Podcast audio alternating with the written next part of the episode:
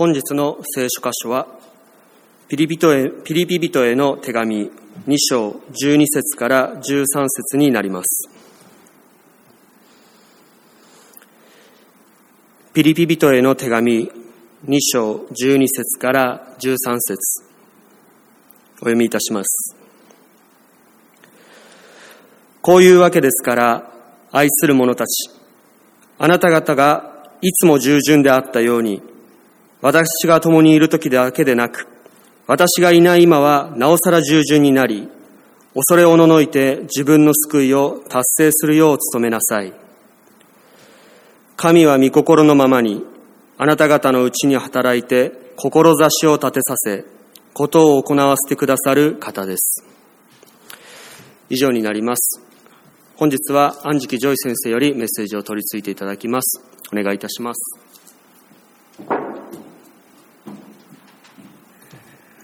えー、皆様おはようございます、えー、今日はシリーズの第7回目になります、えー、今日は神の導きとはというテーマでえ皆さんと共にえ御言葉を見ていきたいと思います。まあ世の中にはたくさんのスポーツがありますけれども、皆さんはどのスポーツがお好きでしょうか？以前ですね、USA Today という雑誌に最も難しいスポーツ技能ランキングというものが載せられていたんですね。つまりどのスポーツが一番難しいのかということです。ベスト5を少し紹介したいと思います。第5位は、プロのテニス選手のサーブを打ち返すこと。まあ、大体200キロぐらい出てますから難しいわけですね。そして4位が、えー、ゴルフボールをまっすぐ遠くまで飛ばすこと。そして3位が4.5メートルの高さを棒高跳びで飛ぶこと。そして2位が時速350キロのスポーツカーを運転してぶつからずにいること。そして、最も難しいスポーツ技能第1位は、プロ野球のピッチャーの投げた球をバットで打つというものでした。まあ、確かに150キロ以上の球をまあ細い棒で打ち返すわけですから、まあ、難しいわけですよね。まあ野球はサッカーと並んで子供たちに人気のあるスポーツですけれども、まあ子供たちは知らず知らずのうちに最も難しいものを選んでいたということですね。えー、どのスポーツを選ぶかというのは選択の自由だと思います。しかし、それだけでなく、何かを選ぶという作業は私たちの人生の中にたくさん機会があります。進路や就職、結婚という大きな選択から、日々何を食べるか何を買うかなどの小さな選択もあります。ある意味、私たちの現在は、過去の選択の積み重ねの結果であるということが言えるかもしれないです。えー、そのような人生の選択を迫られたときに、はっきりとした指針や、えー、基盤を持っているならば、基準を持っているならば、まあ、これほど安心なことはないと思います。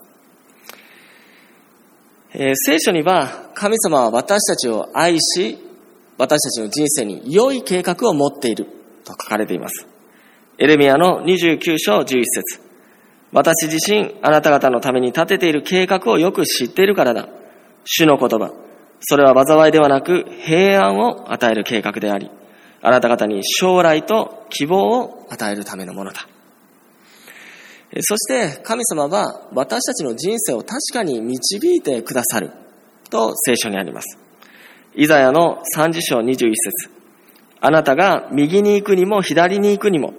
後ろからこれが道だ。これに歩めという言葉をあなたの耳は聞く。え、では神様はどのような方法で私たちの人生を導いてくださるのでしょうか、え、私たちはどのような基準を持って神様の御心を選び取っていけばよいのでしょうか？今日は神の導きとはと題して5つのポイントで見ていきたいと思います。まず神様はどのように導いてくださるのか。一つ目が聖書の命令を通してということです。聖書にはっきり示されている教えに反することを神様が導かれることはないということです。例えばある人がこう祈ったとします。神様これから強盗に行きたいと思いますと。この拳銃を空に投げますから、もし見心でないならば、あなたが受け取ってくださいと。見心ならば地面に落としてくださいと。まあ、むちゃむちゃですよね。でもこんなことをしなくても、聖書にははっきりこう書いてあるわけです。殺してはならない。ですね。このように神様の普遍的な見心というものは聖書にはっきりと記されています。私たちは、日々聖書を読み、聖書全体の中に表されている神様の教えを知る必要があるということです。聖書の御言葉が私たちが御心を求める基準、指針となるわけです。元日本銀行の総裁で、早見勝さんという方がいらっしゃいました。早見さんはお母様とお兄様がクリスチャンだったことの影響もあり、戦争から帰ってきた1945年のクリスマスに20歳の時に洗礼を受けられます。それから84歳で天に召されるまで、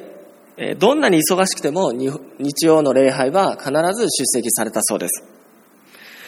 早見さんは1998年73歳の時に日銀の総裁の職を任されます。当時はバブルが弾けて大変舵取りが難しい時期でした。デフレがひどくなり、金融システムが不安定で、先を見通すことが難しい状況でした。しかし、早見さんは、日々神様との交わりの中で知恵を求め、目の前の問題に取り組んでいったのです。早見さんはご自身の信仰についてこのようにおっしゃっています。私は毎週礼拝の中で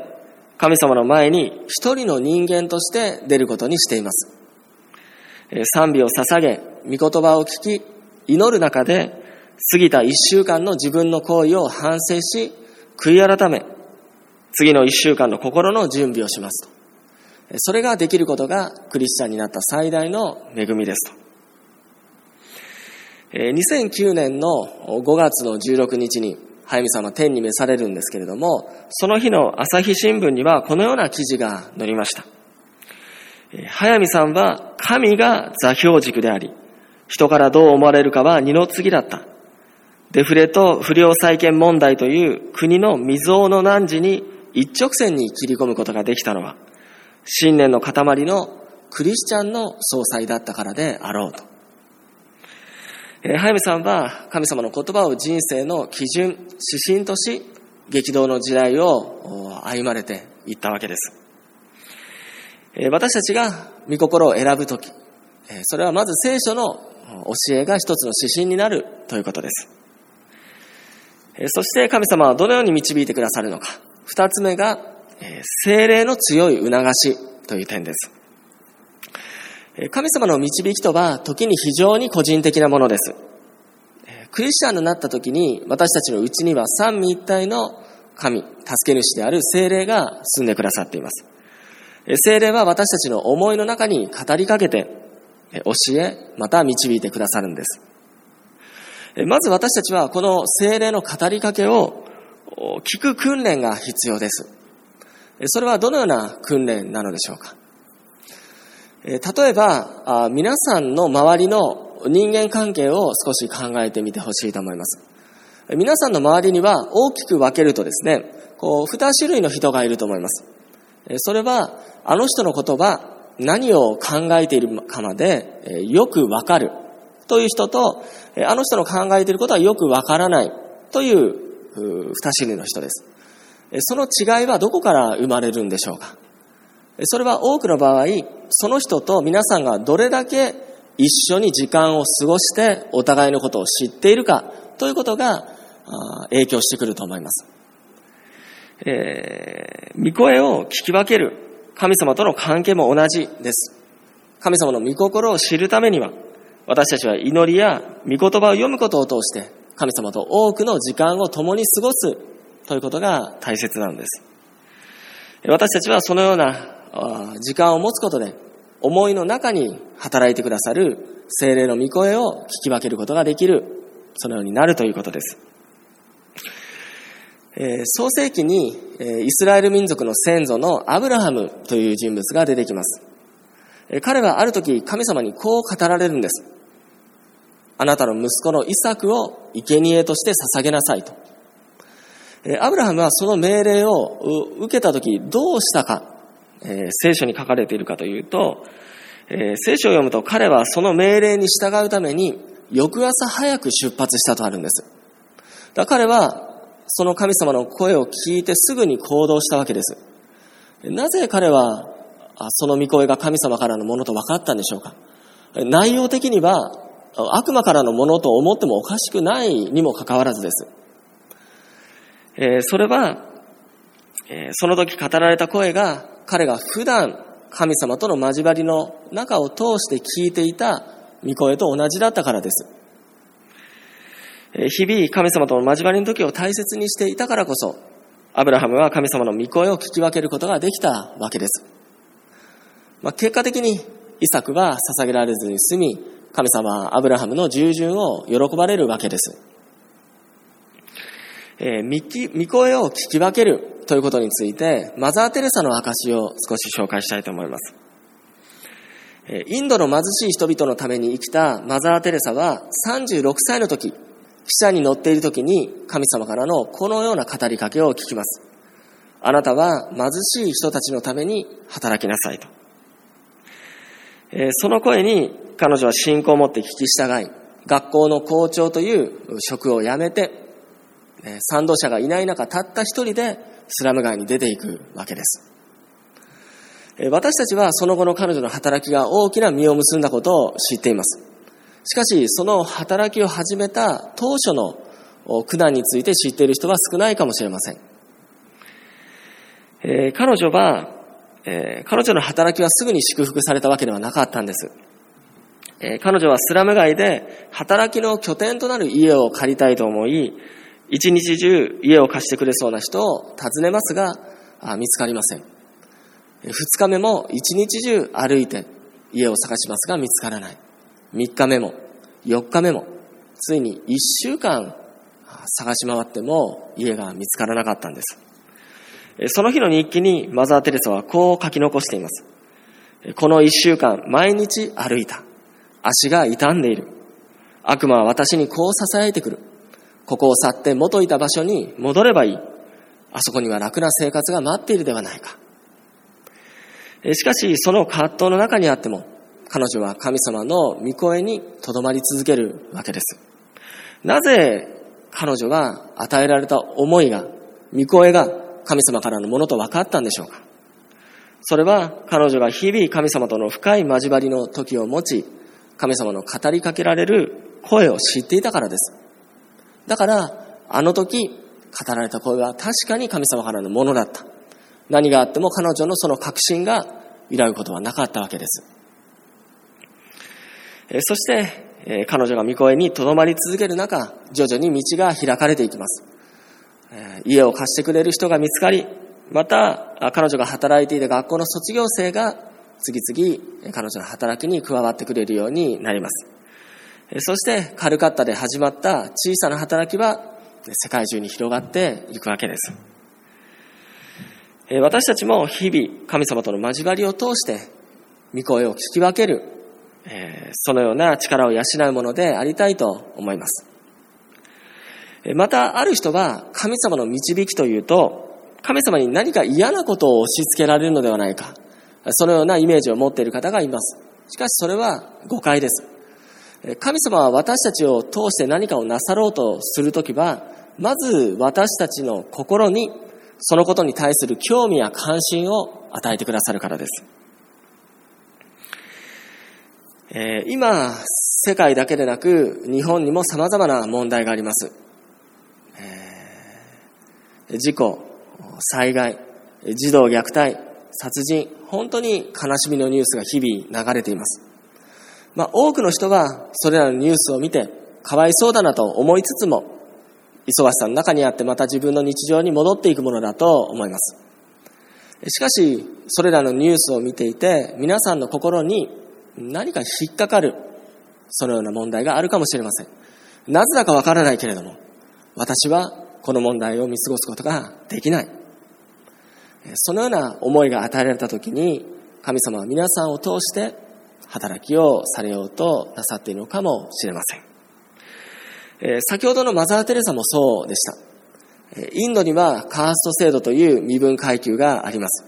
その仮想に、え位置する人たちは、本当に路上で生まれて、路上で死んでいく。そのような現実がありまし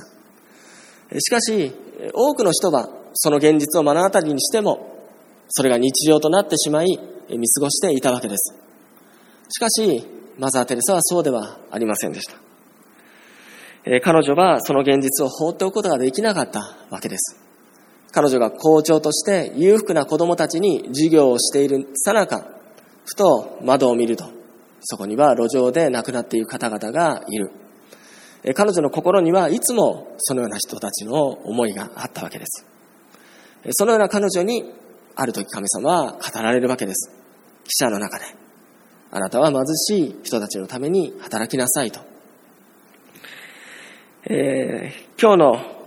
のテーマの聖書箇所、ピリピ2章13節をお読みします。神は御心のままにあなた方のうちに働いて志を立てさせ、ことを行ってくださるのです。神様は私たちの思いに興味関心を与え導いてくださるのです。様々な社会問題がある中で皆さんの心を捉えて話さないそのような問題があるかもしれません。そのような時、神様は皆さんに語りかけようとされているのかもしれません。そして神様からの語りかけがあったならば、ぜひ信仰の一歩を踏み出していただきたいと思います。神様はどのように導いてくださるのか。三つ目がクリスチャンの助言です。信玄十二章十五節をお読みします。愚か者には自分の歩みがまっすぐに見える。しかし、知恵のある者は忠告を聞き入れる。え成熟したクリスチャンの友人がいて、相談し助言を求めることができるのは多くの大きな恵みです。えある人は相談しに行くときに何か自分の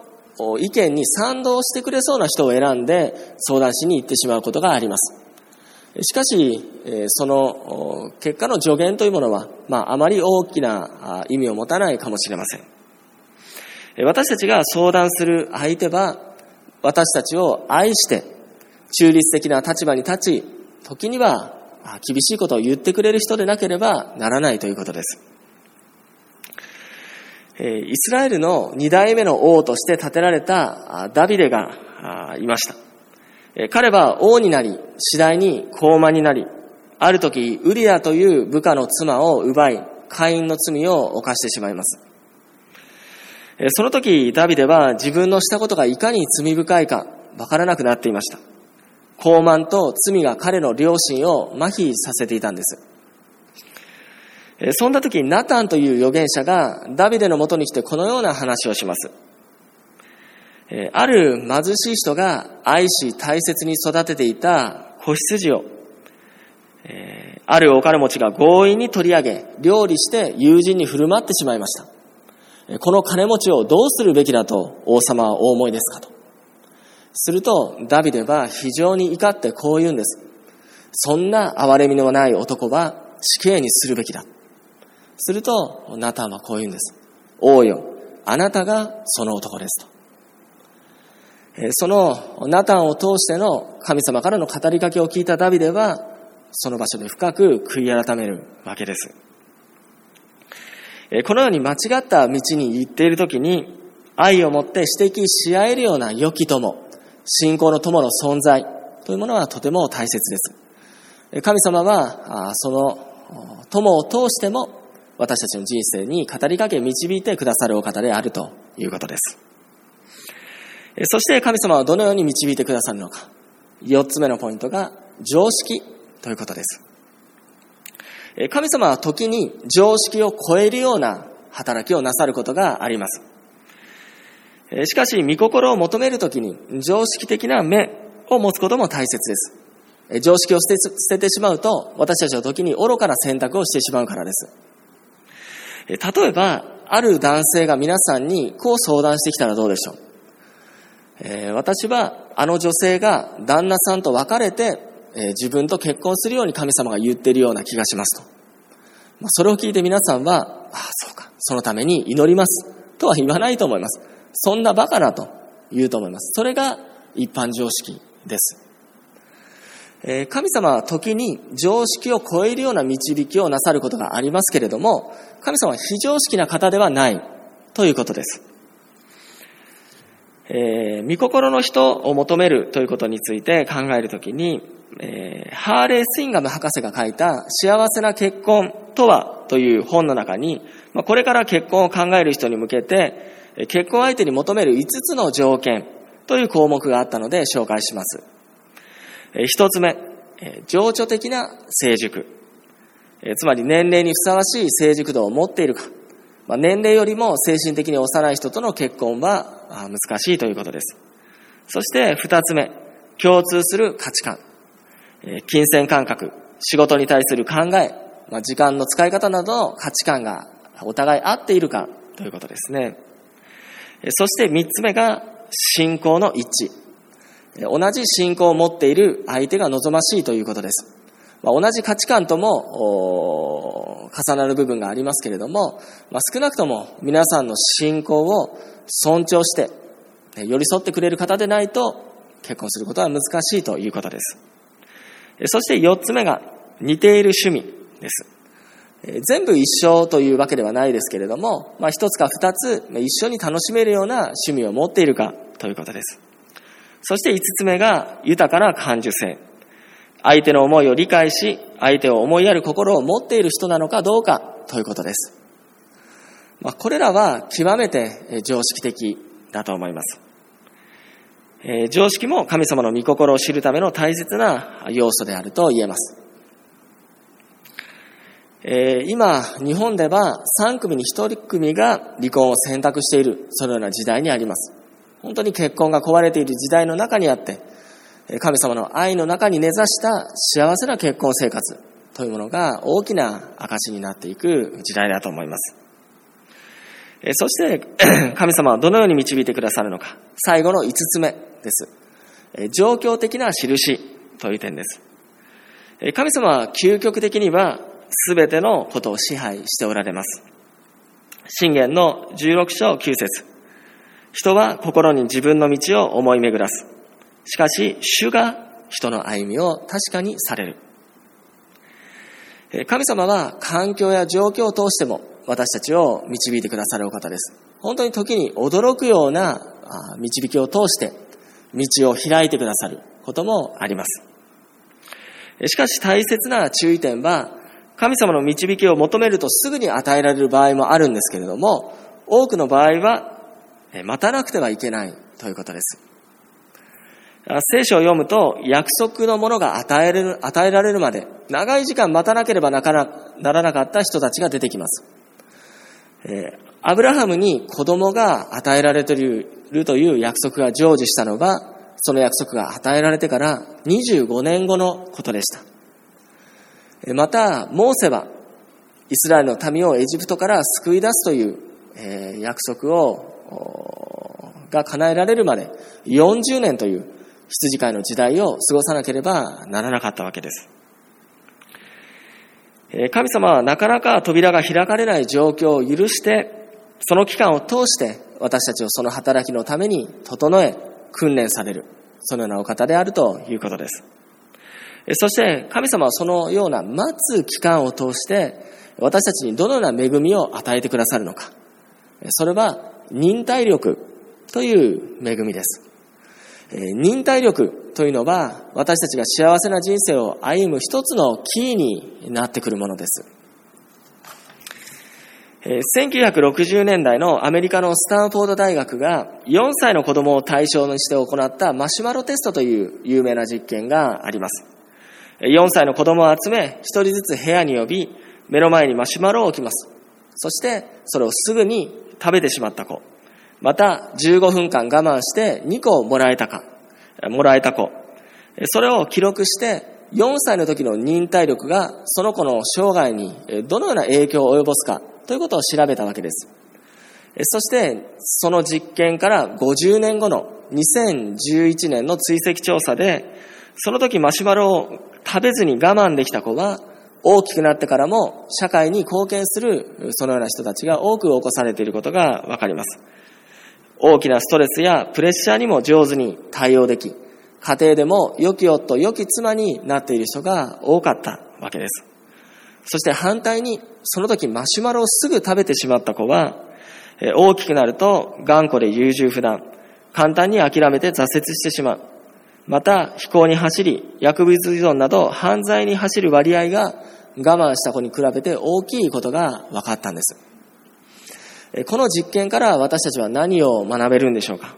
それは人の人生において忍耐する力というものがいかに大切かということです。神様はなかなか状況を開かないことを通して私たちの人生に必要な忍耐を養う機会を与えてくださっているということです。ヘブルの10章36節をお読みいたします。あなた方が神の御心を行って約束のものを手に入れるために必要なのは忍耐です。えー、今日は神の導きとはというテーマでメッセージを取り継いできました。私たちは御心を求めるとき、この5つの要素を思い巡らしながら、あ御心を選び取っていく、そのようなものでありたいと思います。私たちが聖書を学び、精霊の促しに耳を傾け、他の人の助言にも謙虚に耳を傾け、常識的な目を持ち、状況にも心を配り、忍耐強く待ち望むなら、神様の祝福が私たちの人生から離れることがないということです。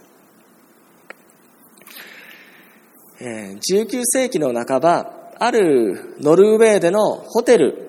での出来事です。そのホテルのロビーで人々がくつろいでいました。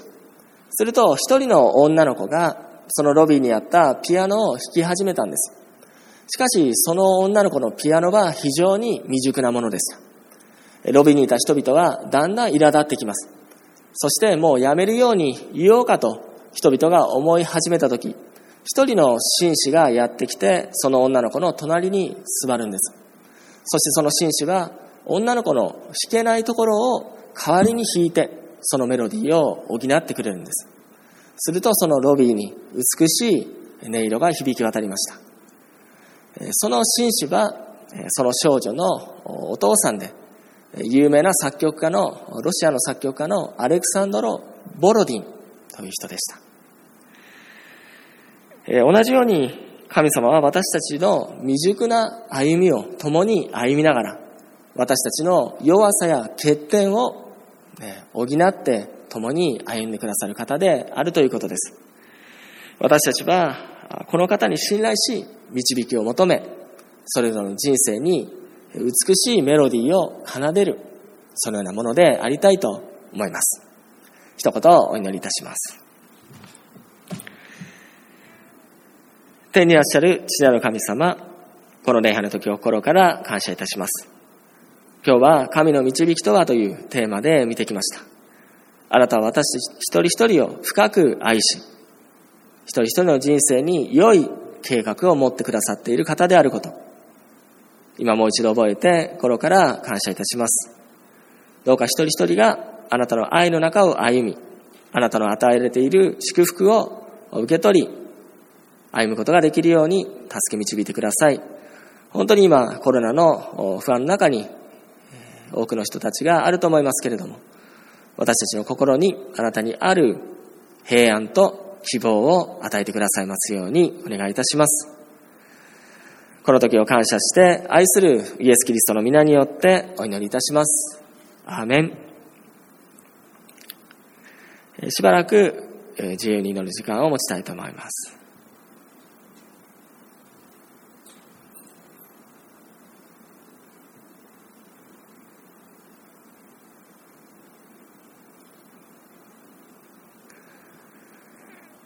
それでは最後に祝福のお祈りをいたします。イエス・キリストの恵み、父なる神の愛、聖霊様との親しい交わりが、この一週間も皆さん一人一人の上に豊かに、豊かにありますように。アーメン。